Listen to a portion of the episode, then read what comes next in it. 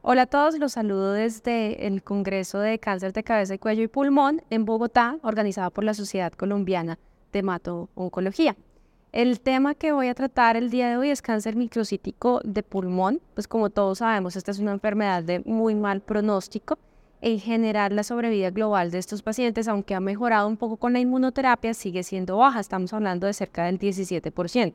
Recordemos que tenemos estudios en primera línea positivos para el tratamiento de estos pacientes con durvalumab y atezolizumab que han mejorado un beneficio en sobrevida global en combinación con cisplatino y etopósido o carboplatino y etopósido. En general, estos estudios han incluido pacientes con metástasis en el sistema nervioso central, ya que como todos sabemos, en este tipo de cáncer con bastante frecuencia y compromiso a este nivel.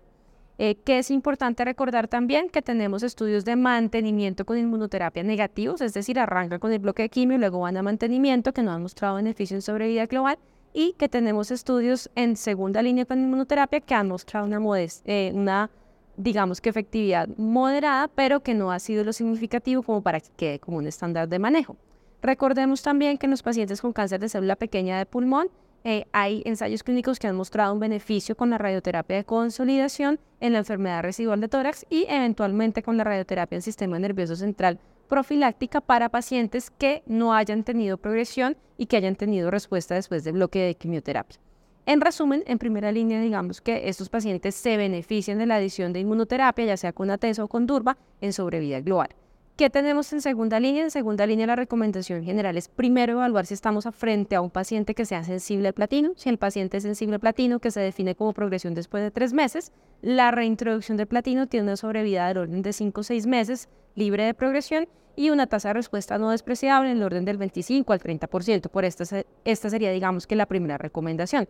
Si eventualmente estamos en el escenario de un paciente que sea resistente al platino, la recomendación es la lurbinectidina, pero pues no sé desde donde me vean si tengan disponibilidad del fármaco. Acá en Colombia pues no lo poseemos, por ese motivo digamos que usamos otras alternativas como el topotecan o el irinotecan.